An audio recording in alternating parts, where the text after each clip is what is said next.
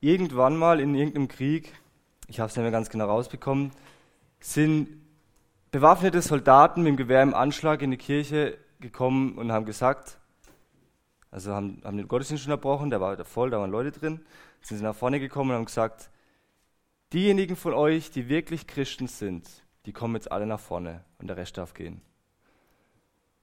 Es sind eigentlich fast alle alle aus der Kirche rausgegangen, ein paar sind noch da geblieben. Und dann haben, sie die Soldaten, haben die Soldaten das Gewehr runtergenommen, haben ihre Helme abgezogen und haben gesagt, so, jetzt können wir richtig Gottesdienst feiern.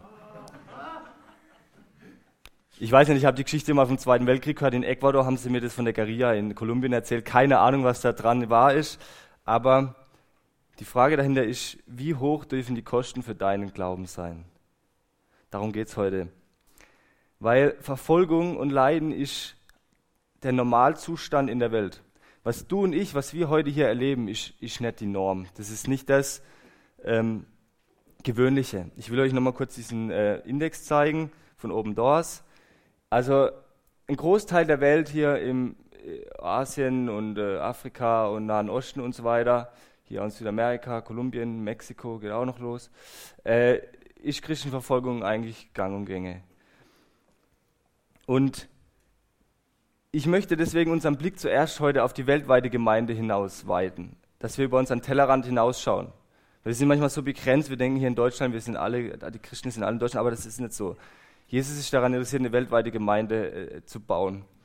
Und viele Christen müssen hohe Preise zahlen, wenn sie öffentlich bekennen, dass sie Jesus Christus nachfolgen. Ich will, äh, ups, ich will ein, ein, ein eindrückliches Beispiel erzählen aus Afghanistan. Ich, ihr wisst ja, ich verteile immer diese Heftchen von HMK, zur Märtyrerkirche, die Stimme der Märtyrer. Und da habe ich mal ein, ein, äh, ein Erlebnis äh, gelesen, das hat mich richtig richtig gefesselt. Also das ist mir, alles andere habe ich vergessen, aber das ist mir in, in Erinnerung geblieben. Da ist ein 23-jähriger Sohn von einem Taliban-Anführer in Afghanistan. Ta Taliban, die islamistische Organisation da nach der Sowjetunion sind die halt gekommen, haben die Macht übernommen und äh, machen jetzt immer wieder Anschläge und so, treten für einen radikalen äh, Scharia ein und für den Islam. Und da gibt es halt Riesenprobleme mit Afghanistan und Pakistan. Die Regierung bekämpft ja auch die ganze Zeit, hat man immer wieder Anschläge, Bomben und so. Der Farid, so nennen wir ihn mal, äh, der ist verheiratet, hat einen kleinen Sohn und unterrichtet in Afghanistan muslimische Theologie. Sein Vater, der Anführer von Taliban, sagt, er soll nach Mekka gehen, um da die Pilgerreise zu machen. Und dort in Mekka begegnet ihm Jesus mehrmals im Traum und verändert sein Herz. In einer Nacht erscheint ihm Jesus also in mehreren Nächten, und dann äh, sieht er ihn, wie er so oben auf einem weißen Felsen äh, steht. Und er rennt auf ihn zu und fragt ihn, also Jesus fragt ihn, äh, der Farid fragt Jesus, wer bist du? Und er sagt Jesus, hab keine Angst. Ich will mit dir sprechen, weil ich dich liebe. Wenn ich dir sage, wer ich bin, verlierst du sieben Dinge. Du verlierst den Koran und Mohammed. Du wirst deine Eltern verlieren, du wirst dein geliebtes Kind verlieren, du wirst deine Verwandten verlieren, sie werden dich alle hassen. Du wirst deinen Wohlstand verlieren, du wirst obdachlos werden und sie werden dich aus deinem Land vertreiben. Wenn du nicht bereit bist, den Verlust dieser sieben Dinge zu ertragen, dann wirst du mich nicht mehr finden können. Schon bevor du geboren wurdest, hatte ich einen Plan für dein Leben. Wie entscheidest du dich? Das hat ihn Jesus in diesem Traum gefragt. Farid bricht die Pilgerreise ab, äh, fährt, fliegt schnell nach Hause zu seinem Vater, um diesem Taliban-Anführer auch von Jesus zu erzählen. Und er hat in seinem Herzen die Entscheidung getroffen, dass er diesem Jesus folgen will. Und ähm, dann fragt der Vater ihn, was soll ich jetzt den Leuten sagen, wenn sie wissen wollen, warum mein Sohn seine Pilgerreise vorzeitig abgebrochen hat? Und dann sagt er, ich habe Gott gefunden. Ich glaube nicht mehr an Allah. Wen hast du gefunden? Ich habe Jesus Christus gefunden. Ich glaube jetzt an Jesus Christus. Und dann fängt sein Vater an, ihn zu schlagen und schreit, du Ungläubiger, wenn du anderen davon erzählst, schneide ich dir die Zunge raus. Aber ich möchte anderen davon erzählen, sagt Pfarrer, der kann gar nicht mehr anders. Diese Begegnungen mit Jesus waren so eindrücklich, er kann davon nicht schweigen. Und ich werde nicht damit aufhören. Und dann droht sein Vater ihm, wenn du mit anderen darüber redest, dass du Christ geworden bist, werde ich dich und deine Frau und deinen Sohn verbrennen. Und dann schnappt er ihn, schmeißt ihn ins Kellerverlies, wo die Gefangenen von der Taliban reinkommen, sperrt ihn ein. Niemand weiß, wo er ist. Und er ist dort, wird verprügelt, Schlangen werden zu ihm reingeschmissen, die sterben entweder oder sein, ihr Gift können nichts ihm anhaben, also wundersamerweise. Und er wird 15 Monate lang gefoltert und geschlagen. Und er hat ganz oft Träume von Jesus, wo Jesus ihm Mut auch macht und äh, ihm, ihm seine Sorgen nimmt. Und nach 18 Monaten wird er von seinem Vater rausgelassen, der ihn aber auffordert, nicht mehr von Jesus zu erzählen. Aber er geht natürlich sofort, er, sagt natürlich Nein dazu und geht zu seiner Frau und will ihr gerade erzählen, was Jesus mit ihm, wer Jesus ist, dass er Jesus jetzt kennt. Und sagt seine Frau, sei leise, sei leise, mir ist Jesus begegnet im Traum. Ich folge jetzt Jesus nach. Und dann folgen seine Frau und er unabhängig voneinander Jesus nach und wissen es nicht voneinander. Ähm, und er kann diesen Glauben natürlich nicht für sich behalten. Er erzählt seinen Schwestern, seine Mutter, seine Cousins, Cousinen und den Nachbarn von Jesus. Und seine Frau ist mit dem zweiten Kind schwanger. Und die, der Vater von Farid verlangt jetzt, dass dieses Kind Sayed Mohammed genannt wird, ein muslimischer Name. Und er, wieder, er, er, sagt, nein, ich will ihn Isa nennen, also Isa ist arabisch für Jesus. Ähm, darauf kocht sein Vater wieder vor Wut, schlägt wie wild auf ihn ein und schmeißt ihn gerade wieder ins Verlies. Und der Vater kontaktiert dann den Vater von Samira, also seiner Frau, und der sagt ihr klar und deutlich, dass sie das Kind abtreiben soll, weil, sie, ähm, weil ihr Mann ein Ungläubiger ist. Und Samira antwortet dem Vater dann, dass sie auch an Jesus glaubt. Und daraufhin schlägt der Vater sie, tritt ihr in den Bauch, rammt den Kopf auf den Fußboden, verletzt sie sehr schwer. Schmeißt sie auch in das, in das Verlies rein und jetzt sind sie beide, sie äh, fast, also ja, hat schwere Verletzungen und die, die äh, Taliban äh, fordern, dass sie den kleinen Sohn töten von den Zweien, weil die Ehre verletzt wurde vom Islam. Und erstaunlicherweise erfährt die Mutter von dieser Tatsache und am 20. August 2013 war das, also in dem Zeitraum spielt das Ganze, äh, bricht das Schloss auf zu dem Verlies, gibt ihnen Geld, einen Laptop, was zu e-, essen und so weiter und sagt, ihr müsst sofort raus, sonst seid ihr tot. Geht schnell, ich kümmere mich um den kleinen Sohn von euch. Ähm, und sie wissen das und dass es wahr ist und gehen und hauen ab und müssen ihr Kind zurücklassen. Drei Tage später skypen sie mit der Mama, der Sohn sitzt auf dem Schoß, sie sehen aber den Kopf nicht und der Sohn sagt, Mama und Papa, ich habe euch lieb, kommt zurück, alles ist gut und die Mutter sagt auch, dass alles gut ist, aber sie sehen auch den Kopf nicht. Und dann denken sie, jawohl, ist wieder alles in Ordnung, wir kommen zurück. Und kurz drauf, bevor sie, also kurz bevor sie wieder losfahren wollen, äh, ruft die Mutter nochmal an oder skypt die Mutter nochmal durch und sagt, das war alles eine Lüge. Die sind mit dem Gewehr hinter mir gestanden, haben mich, haben mich gezwungen, das zu sagen. Ihr müsst fliehen. Und die Taliban suchen euch, ja. Dann fliehen sie in ein anderes Land, so weit weg wie möglich. Und plötzlich bekommt die Samira ganz schlimme Bauchschmerzen. Sie wurde ja von ihrem Vater fürchterlich geschlagen, auch in den Bauch. Und ein Arzt diagnostiziert, dass das Baby in ihrem Bauch tot ist. Sie muss sofort operiert werden. Ähm, sonst wird sie ebenfalls sterben. 5000 Dollar kostet die OP. Der Farid hat dieses Geld natürlich nicht. Und am Abend ist er, seine Frau schläft schon, ist er total verzweifelt und schreit zu Gott, was soll ich tun, was soll ich nur tun? Und dann hat er den Eindruck, er soll sie salben mit Öl und für sie beten. Dann geht er hin zu ihr. Wenn sie schläft, macht es. Und danach schläft er ein. Und am Morgen sitzt seine Frau plötzlich am Küchentisch, wo sie vorher die Tage gar nicht mehr laufen konnte, weil sie fürchterliche Schmerzen gehabt hat. Und er guckt sie an und sagt, was ist mit ihr los? Und dann sagt sie, mir geht's gut. Und dann gehen sie zum Arzt und der Arzt schaut in Ultraschall, das Kind lebt. Es ist gesund, es ist nichts passiert. Also es, es, ist, es ist voll in Ordnung. Und das schlägt natürlich ein in dem muslimischen Land, wenn sowas passiert, wird der Kollegen dazu, das spricht sich rum. Und auf der Stelle nehmen Menschen, finden Menschen zu Jesus Christus wegen dieser Sache. Ärzte und, und, und Krankenschwestern und was weiß ich was.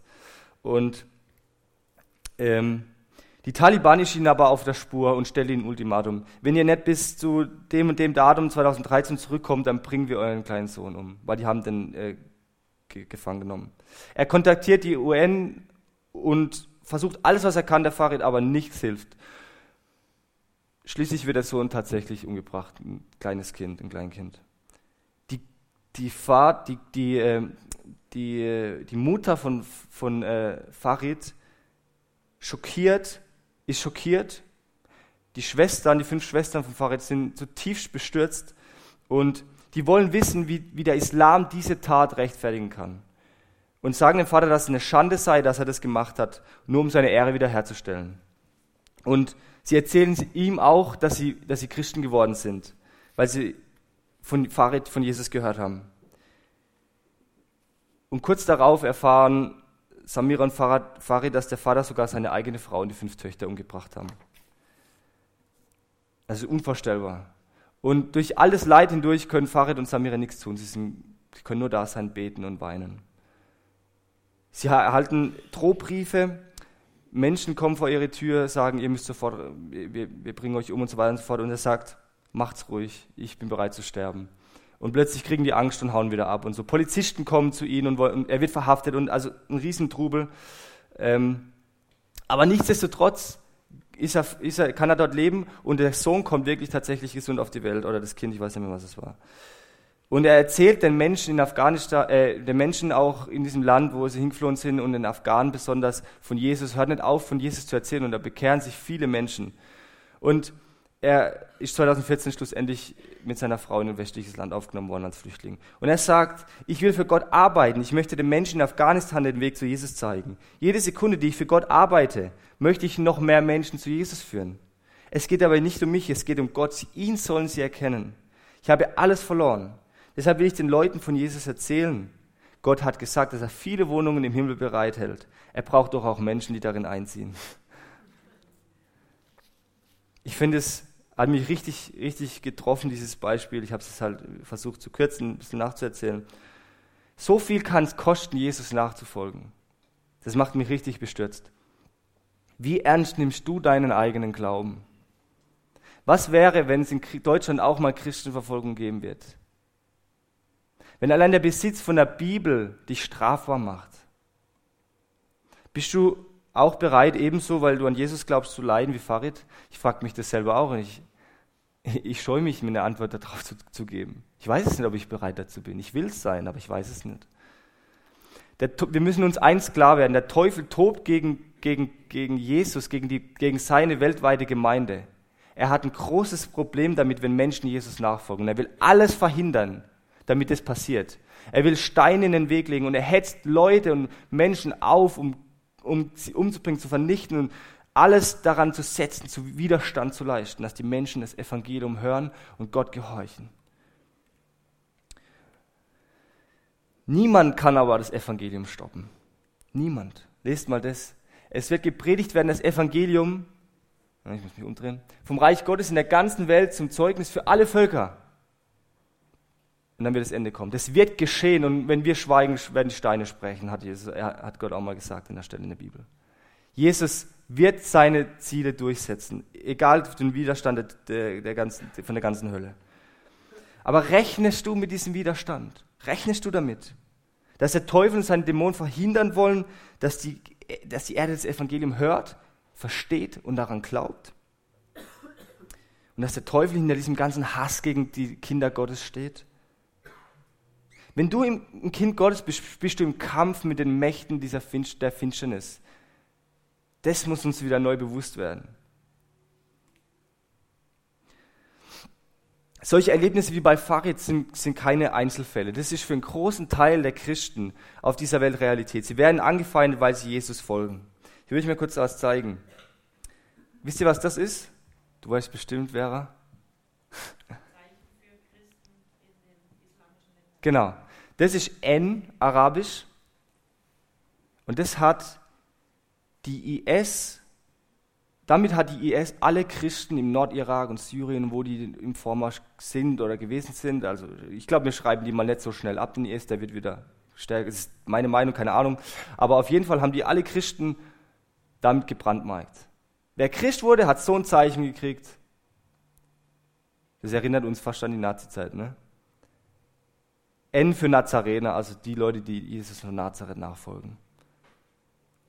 Und es hat dramatische Folgen, wenn du so ein Zeichen an dein Haus gesprüht hast. Du musst dich zum Islam konvertieren, eine Kopfsteuer zahlen oder du wirst umgebracht und musst verschwinden oder wie auch immer.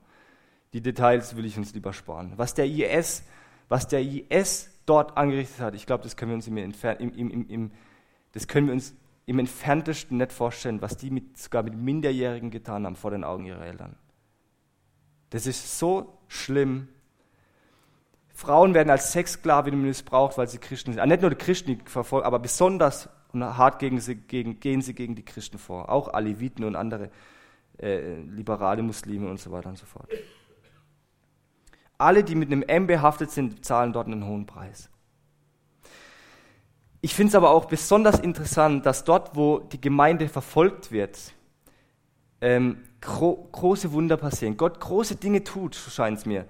Ähm, man hört immer wieder von Erweckungen, wenn ich diese, diese Heftchen lese von Hilfstation Märtyrerkirche und so, was da passiert bei den Menschen, die unter Druck stehen, das ist unglaublich. Das begeistert mich schon fast.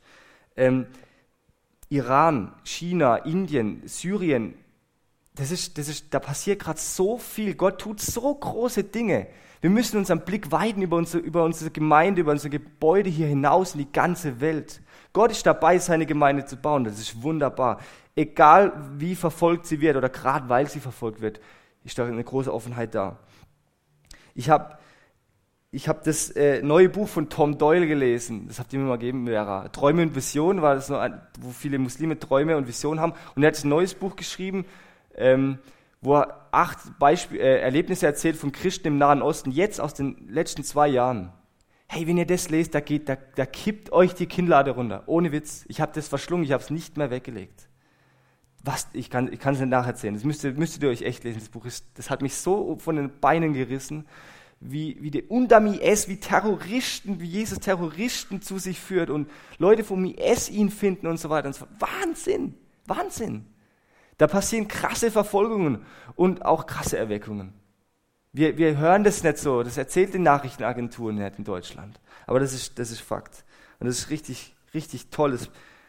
Gott ist so groß. Wir können Gott nur preisen, wie er Menschen dort zu sich führt, trotz der Verfolgung. Verfolgung und Segnungen hängen eng miteinander zusammen. Wie bei Farid. Er wird verfolgt und gleichzeitig schüttet Gott Segen aus über sein Leben. Er hat inneren Frieden, er hat eine Freude, sich ihn zu bekennen und Menschen finden zum Glauben durch, er hat ein gewaltiges Zeugnis. Es hängt eng, hängt eng miteinander zusammen. Wann habt ihr von der letzten Erweckung in Europa gehört? Müsst ihr mir keine Antwort darauf geben, aber es scheint mir so, dass dort, wo die Gemeinde unterdrückt wird, die Gemeinde am meisten wächst. Ich will da keine Lehre draus machen. Es gab auch Erweckungen in, Deutsch, in Europa, wo keine Verfolgung war. Gott ist groß dafür dürfen wir beten, aber da liegt etwas Besonderes dran. Gott triumphiert irgendwie umso größer im Leiden seiner Kinder, weil sie noch viel mehr auf ihn angewiesen sind. Wir können die ganze Geschichte seit der Auferstehung durchgehen und ihr werdet sehen, es ist genauso gewesen. In der Urgemeinde verfolgt und bam, breitet sich sie aus. Kaum wird das Christentum staatlich akzeptiert für das Jahrhundert, ist Ruhe. Hört ihr irgendwas in den Jahrhunderten danach von großen geistlichen Aufbrüchen? Das, die, die, die, die Christen sind irgendwie ein Stück weit eingeschläfert. Das, Martin Luther kommt wieder. Und übrigens, Martin Luther war nicht der Erste, der die Bibel übersetzt hat. Das waren zig vor ihm, die sind alle geköpft worden, alle umgebracht worden. Bei ihm sind halt, ist einfach der Zeitpunkt Gottes gekommen und bam, schlägt das Evangelium ein in Europa und verändert Europa fundamental und auch in Verfolgung und alles und so weiter und so fort.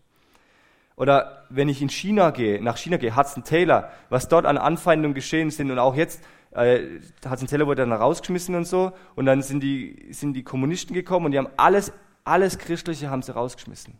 Und in den 80er Jahren hat Gott dort Menschen erweckt und viele Leute sind wieder zum Glauben an Jesus Christus gekommen. Vielleicht kennt jemand von euch The Heavenly Man, Bruder Yun.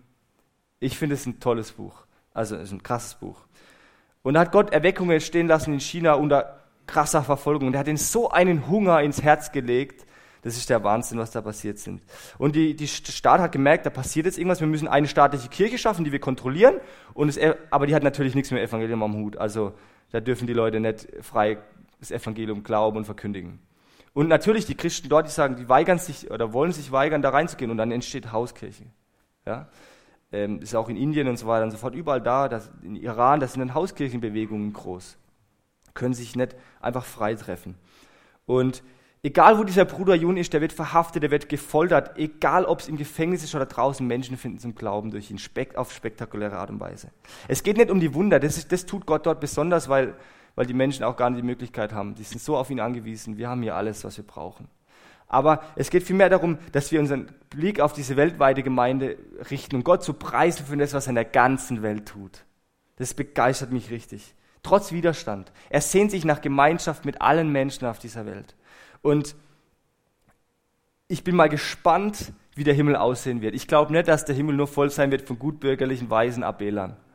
Da werden alle Hautfarben, alle Sprachen, zu sehen sein. Und ich glaube, wir werden ein bisschen in der Unterzahl sein. Wir werden vielleicht echt ein bisschen in der Unterzahl sein.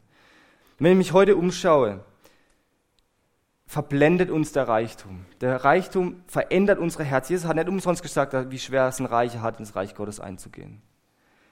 Ähm, wenn ich von diesen Märtyrern in Syrien und Nordkorea lese, dann macht mich das sehr, sehr, sehr demütig. Das macht mich wirklich demütig von Herzen. Ich will von diesen verfolgten Christen lernen. Ich will wirklich von, aufrichtig von ihnen lernen. Wir sind hier ein le bequemes Leben gewohnt und es ist auch okay. Wir wohnen nun mal hier, wir sind halt keine Syrer. Ist okay. Müssen wir uns nicht dafür schämen oder so. Aber Jesus hat uns nie versprochen, dass er uns ein einfaches Leben schenkt. Ein bequemes Leben. Bruder Jun, der kam Anfang 2000 mal nach Deutschland. Und ich will euch mal einen Ausschnitt äh, vorlesen aus dem, was er über den Westen gesagt hat. Er hat eine lange Zeit im Westen gelebt, hier in Deutschland. Bevor ich in den Westen reiste, hatte ich nicht die leiseste Ahnung gehabt, dass dort so viele Kirchen in geistlichen Schlaf verfallen waren. Ich hatte angenommen, dass die Kirche im Westen stark und dynamisch sei, weil sie mit so unerschütterlichem Glauben und Beharrlichkeit das Evangelium in mein Land gebracht hatte. Viele Missionare hatten uns ein eindrückliches Vorbild gegeben, als sie ihr Leben für Jesus opferten. Manchmal fällt es mir sehr schwer, in westlichen Kirchen zu predigen. Es scheint irgendetwas zu fehlen. Ich habe innerlich ein ganz schlechtes Gefühl. Viele Versammlungen finden in einer kalten Atmosphäre statt und es fehlt ihnen das Feuer und die Gegenwart Gottes, die wir in China erleben. Im Westen leben viele Christen im materiellen Überfluss, doch sind sie in gewisser Weise abtrünnig geworden. Sie haben Silber und Gold, aber sie stehen nicht auf und führen ein Leben im Namen Jesu. In China haben wir keinen irdischen Besitz, der uns festhält. Und so kann uns nichts davon abhalten, uns für den Herrn in Bewegung zu setzen. Die chinesische Kirche ist wie Petrus vor der schönen Tür. Als er den verkrüppelten Bettler erblickte, sagte er, Geld habe ich nicht, aber was ich habe, will ich dir geben. Im Namen Jesu Christi von Nazareth steh auf und geh. So bete ich darum, dass Gott die chinesische Kirche gebrauchen möge, um der westlichen Kirche zu helfen, sich zu erheben und in der Kraft des Heiligen Geistes zu wirken. Für die Kirche in China ist es nahezu unmöglich, in ihrer gegenwärtigen Situation einzuschlafen. Es gibt immer etwas, das uns in Bewegung hält.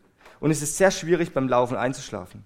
Wenn die Verfolgung einmal aufhört, fürchte ich, dass auch wir selbst zufrieden werden und einschlafen. Das ist, das ist hart, ne? Wenn die Verfolgung einmal aufhört, fürchte ich, dass auch wir selbst zufrieden werden und einschlafen. Viele Pastoren in Europa und Amerika haben mir gesagt, dass sie sich eine, eine große Erweckung wünschen. Ich werde häufig gefragt, weshalb es in China eine Erweckung gibt, aber in den meisten westlichen Ländern nicht. Diese Frage ist sehr schwer zu beantworten. Aber einige Gründe liegen für mich auf der Hand. Wenn ich im Westen bin, sehe ich all die mächtigen Kirchengebäude und deren teure Ausstattung. Teppich- und Lautsprecheranlagen, die auf dem neuesten Stand der Technik sind. Ich kann der westlichen Kirche mit absoluter Sicherheit sagen, dass sie keine weiteren Kirchengebäude mehr braucht. Kirchengebäude bringen niemals die Erweckung, nach der sie sich sehnen. Auch das Streben nach, Besitz, nach mehr Besitz wird keine Erweckung hervorbringen. Das Erste, was für die erneute Erweckung nötig ist, ist das Wort Gottes, denn es fehlt hier. Sicher, es gibt viele Prediger und tausende von Tonkassetten und Videos, die biblische Themen behandeln. Aber so wenig davon enthält die klare Wahrheit des Wortes Gottes. Und die Wahrheit wird euch frei machen. Es fehlt jedoch nicht nur an der Kenntnis des Wortes Gottes, sondern es mangelt auch am Gehorsam gegenüber diesem Wort. Es passiert nicht viel. Als die Erweckung in China begann, war das Ergebnis, dass Tausende von Evangelisten in alle Winkel des Landes gereist sind, ausgesandt wurden, die das Feuer vom Alltag Gottes mit sich trugen. Wenn Gott im Westen etwas bewegt, scheint es so, als wollen die Christen innehalten und sich zu lange an seiner Gegenwart und seinen Segnungen erfreuen und einen Altar für ihre Erfahrung bauen. Sie werden die Heilige Schrift erst dann richtig kennenlernen, wenn sie bereit sind, sich von ihr verändern zu lassen. Alle echten Erweckungen führen dazu, dass die Gläubigen in Aktion treten und Menschen für den Herrn gewinnen. Wenn Gott wirklich in ihrem Herzen wohnt, können sie nicht schweigen. Es brennt ein Feuer in ihnen. Wie Jeremia sagte, Jeremia 20, dann brennt dein Wort in meinem Herzen wie ein Feuer. Ja, es glüht tief in mir. Ich habe versucht, es zurückzuhalten, aber ich kann es nicht. Und nur wenn wir im Gehorsam handeln und anderen Menschen das Evangelium verkünden, werden wir Gottes Segen in jedem Bereich unseres Lebens erfahren. Ich habe gesehen, wie Menschen in westlichen Kirchen Gott anbeten, als seien sie bereits im Himmel. Unzählige Gemeindeglieder im Westen geben sich damit zufrieden, Gott ihr Geringstes, nicht ihr Äußerstes zu geben. Ich habe Männer und Frauen beobachtet, während in der Gemeinde das Opfer eingesammelt wird. Sie machen ihre dicken Geldbeutel auf und suchen nach dem kleinsten Betrag, den sie rausnehmen können, den sie spenden können. Mit dieser Einstellung werden sie im Reich Gottes nicht weit kommen. Jesus hat sein ganzes Leben für uns gegeben und wir geben Gott möglichst wenig von unserem Leben, unserer Zeit und unserem Geld. Was für eine Schande. Hier können sie nur Buße tun. Es mag seltsam sein, aber ich vermisse sogar die Opfer, die wir in China eingesammelt haben. Wie oft hat der Leiter einer Versammlung angekündigt, wir haben einen neuen Mitarbeiter, der uns morgen verlässt, um den Herrn zu dienen. Sofort leerte jeder Einzelne seine Mitarbeiter, seine, Mitarbeiter äh, seine Taschen und gab alles, was er hatte. Und oft war dieser Betrag nicht nur äh, das, was wir in der Tasche hatten, sondern alles, was wir, was wir überhaupt besessen haben. Natürlich sind nicht alle westlichen Kirchen in Schlaf gefallen. Doch bis die westliche Kirche dem großen Auftrag gehorcht und das Evangelium bis an die Enden der Erde trägt, spielen die Menschen nur mit Gott. Und es ist ihnen nicht wirklich ernst mit der Wahrheit. Wenn sie wirklich erleben wollen, wie Gott etwas bewegt, müssen sie in erster Linie zwei Dinge tun. Das Wort Gottes studieren und in Gehorsam sein, was Gott ihnen zu tun gebietet. Und am Ende sagt er, jeder Hauskirchenpastor in China ist bereit, sein Leben für das Evangelium zu lassen. Wenn wir es so erleben, werden wir erfahren, dass Gott in seiner Gnade große Dinge tut. Das sind deutliche Worte, vielleicht manchmal ein bisschen überzogen, aber ich weiß nicht, wie es dir damit so ging, wenn ich das jetzt gerade vorgelesen habe. Mich macht es ja, beschämt ein Stück weit. Und ich wünsche mir, dass wir uns beten, dass wir beten, dass wir selbst aufwachen und brennen für Jesus und auch Menschen durch uns. Aber sind wir auch bereit, die Konsequenzen dafür zu tragen? Ist es es wert, Verfolgung in Kauf zu nehmen, um, um Menschen im schlimmsten Fall den leiblichen Tod zu bringen, sozusagen, wenn wir das Evangelium verkündigen? Ich rede jetzt nicht nur von uns hier in Deutschland, ich rede von der weltweiten Gemeinde. Wäre es eigentlich nicht, um Verfolgung zu vermeiden, viel besser, wenn wir das Evangelium einfach für uns behalten? Wir bringen Leid über die Menschen, sozusagen, weil wir ins Evangelium verkündigen. Hinter dem steckt eigentlich eine ganz andere Frage. Und die lautet, ist es Jesus wert, für ihn verfolgt zu werden? Ist Jesus das wert?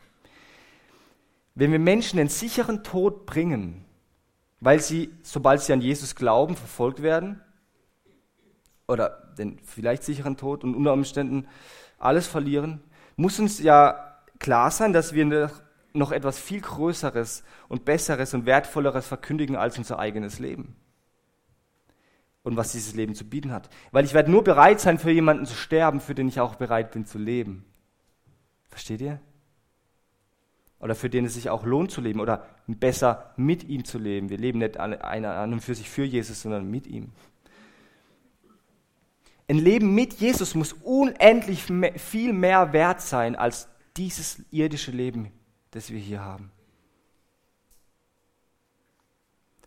Warum würde ich sonst für Jesus sterben wollen, wenn, ich, wenn er es nicht wert ist? Ist dir Jesus sogar dein eigenes Leben wert? Lasst uns mal einige Stellen in der Bibel dazu anschauen. Ein zweiter Punkt. Schau in die Bibel. Ich bin nicht gekommen, Frieden zu bringen, sondern das Schwert. Denn ich bin gekommen, den Menschen zu entzweien mit seinem Vater und die Tochter mit ihrer Mutter und die Schwiegertochter mit ihrer Schwiegermutter. Und die Feinde des Menschen werden seine eigenen Hausgenossen sein. Wer Vater oder Mutter mehr liebt als mich, der ist meiner nicht wert. Und wer Sohn oder Tochter mehr liebt als mich, der ist meiner nicht wert. Und wer nicht sein Kreuz auf sich nimmt und mir nachfolgt, der ist meiner nicht wert. Jesus dreht die Frage um. Bist du es wert, mir nachzufolgen? Er dreht die Frage um. Er stellt diese Frage uns. Wer irgendetwas oder irgendjemanden mehr liebt als mich, sagt Jesus, der ist nicht wert, mir nachzufolgen.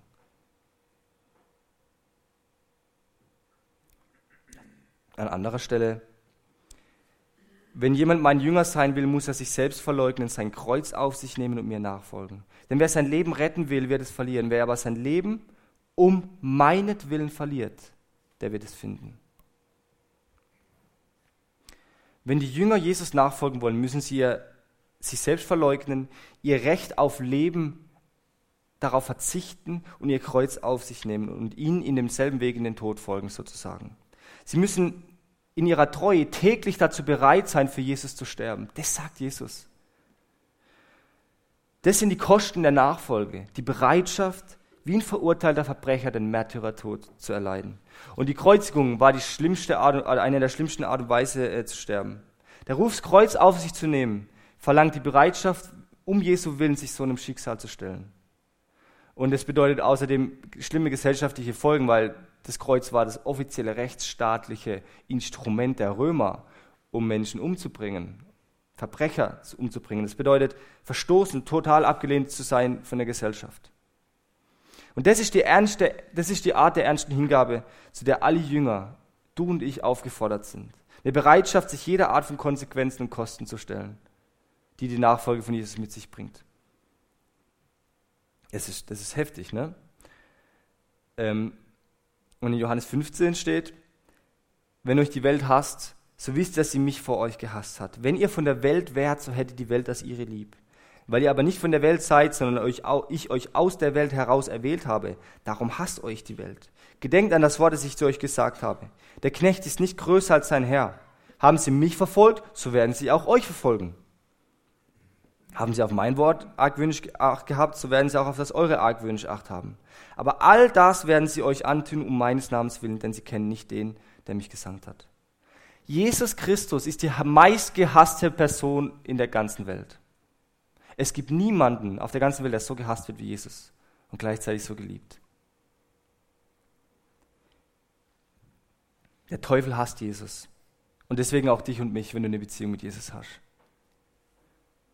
Warum sollten wir was anderes erwarten, wenn es mit Jesus geschehen ist, sagt Jesus hier. Dir schlägt der ganze Hass der Welt entgegen. Und es ist eine trügerische Sicherheit, in der wir uns befinden. Sonst sind wir wie die Menschen in Matthäus, wo, der, wo Jesus sagt, das Wort ist auf den felsigen Boden gestreut bei dem, der das Wort hört und sogleich mit Freuden aufnimmt, aber keine Wurzel in sich trägt, sondern ein unbeständiger Mensch ist. Und wenn jetzt Verfolgung oder Bedrängnis kommt, so nimmt er sogleich Anstoß. Ich glaube, ich glaub, das betrifft uns im Westen, dieser Vers besonders. Dieser Mensch hat falsche Erwartungen an Jesus. Er hat die Verse, die ich gerade über den Preis der Nachfolge genannt habe, die hat er nicht ernst genommen. Und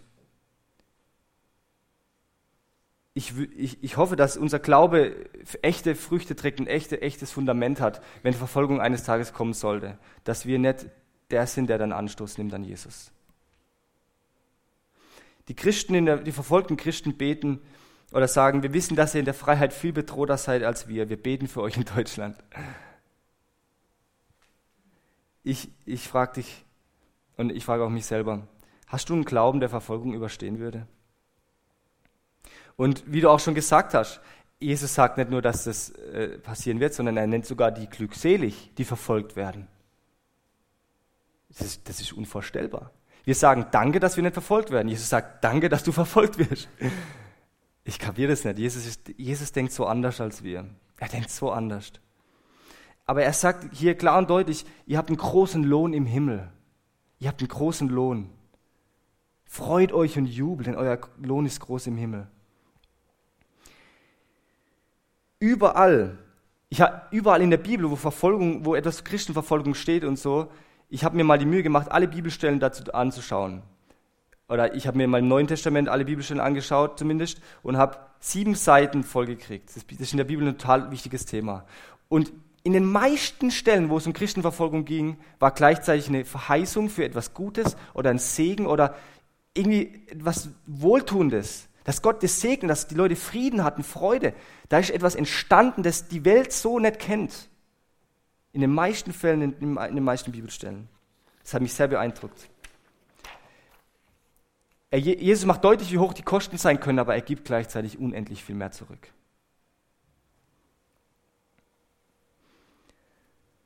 In der Römer steht, wir wissen aber, dass denen, die Gott lieben, alle Dinge zum Besten dienen, sogar Verfolgung. Wenn wir mal ein paar Stellen der Apostelgeschichte durchlesen, die wurden verfolgt, die wurden, wurden verhaftet, weil sie nicht von Jesus schweigen lassen konnten, äh, schweigen konnten. Und dann beten sie nicht darum, dass die Verfolgung aufhört, sondern hier, sie beten, gib uns Freiheit, gib uns Mut, dass wir das Evangelium noch mehr verkündigen. Die wussten, was auf sie zukommt.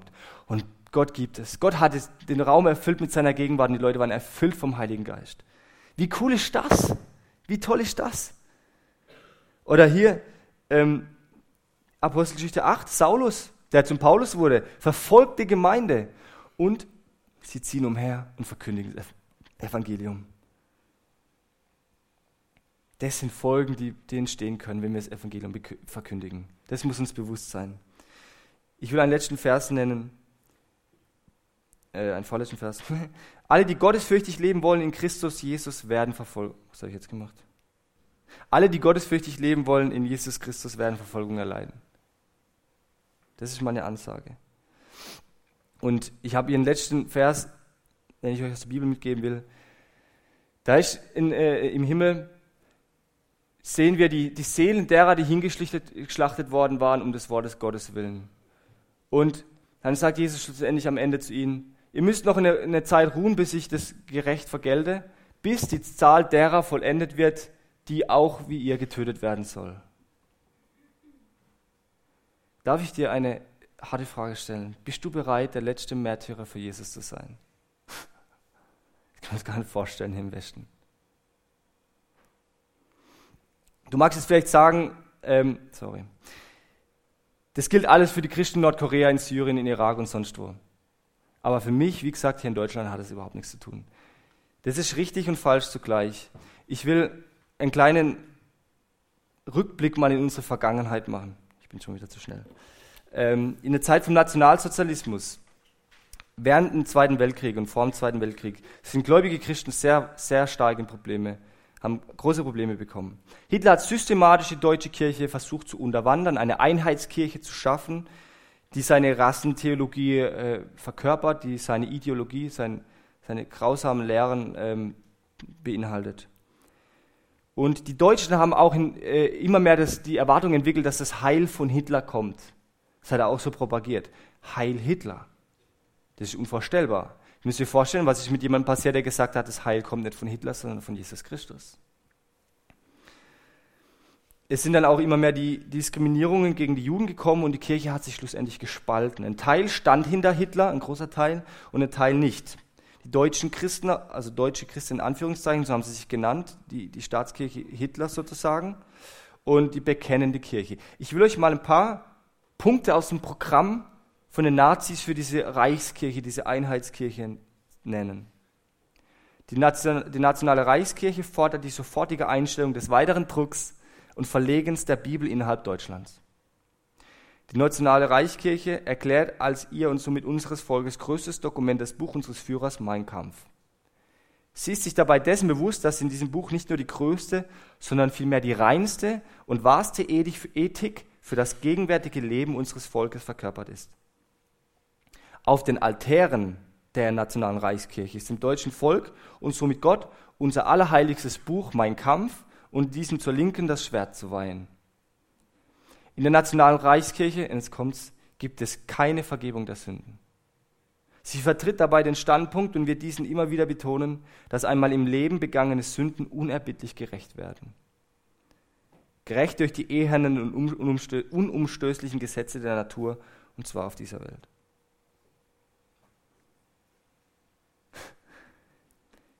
Die Christen, die in der Bibel verwurzelt gewesen sind, die haben erkannt, wie sehr der Nationalsozialismus und das Christentum auseinanderliegen, nämlich abgrundtief, wie Karl Barth gesagt hatte. Dietrich Bonhoeffer war eine tragende Säule in dieser Zeit.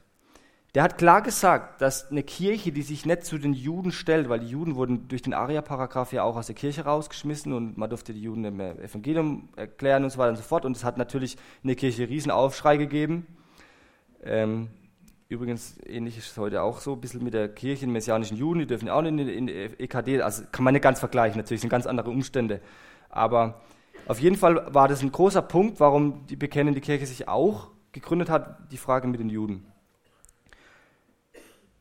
1934 ist die bekennende Kirche entstanden, eben im Gegenzug zu den deutschen Christen. Die bekennende Kirche hat gesagt, wir sind die wahre Kirche Jesu Christi. Die deutsche Kirche ist eine Irrlehre, ist abgewichen von dem wahren Glauben an Jesus Christus.